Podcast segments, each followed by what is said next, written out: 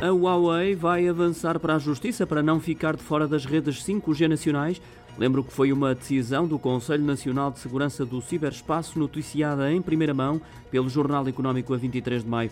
A exclusão no negócio de empresas sediadas em países que não façam parte da União Europeia, da NATO ou da OCDE foi encarada como uma medida para bloquear a empresa chinesa, a Huawei, que já estuda a possibilidade de retaliar pela via jurídica com uma providência cautelar e até mesmo um pedido de indemnização que poderá superar os mil milhões de euros. A gigante tecnológica tem desenvolvido inúmeros contactos com vários escritórios de advogados para estudar todas as opções. Esta é uma das notícias em destaque na edição desta semana do Jornal Económico.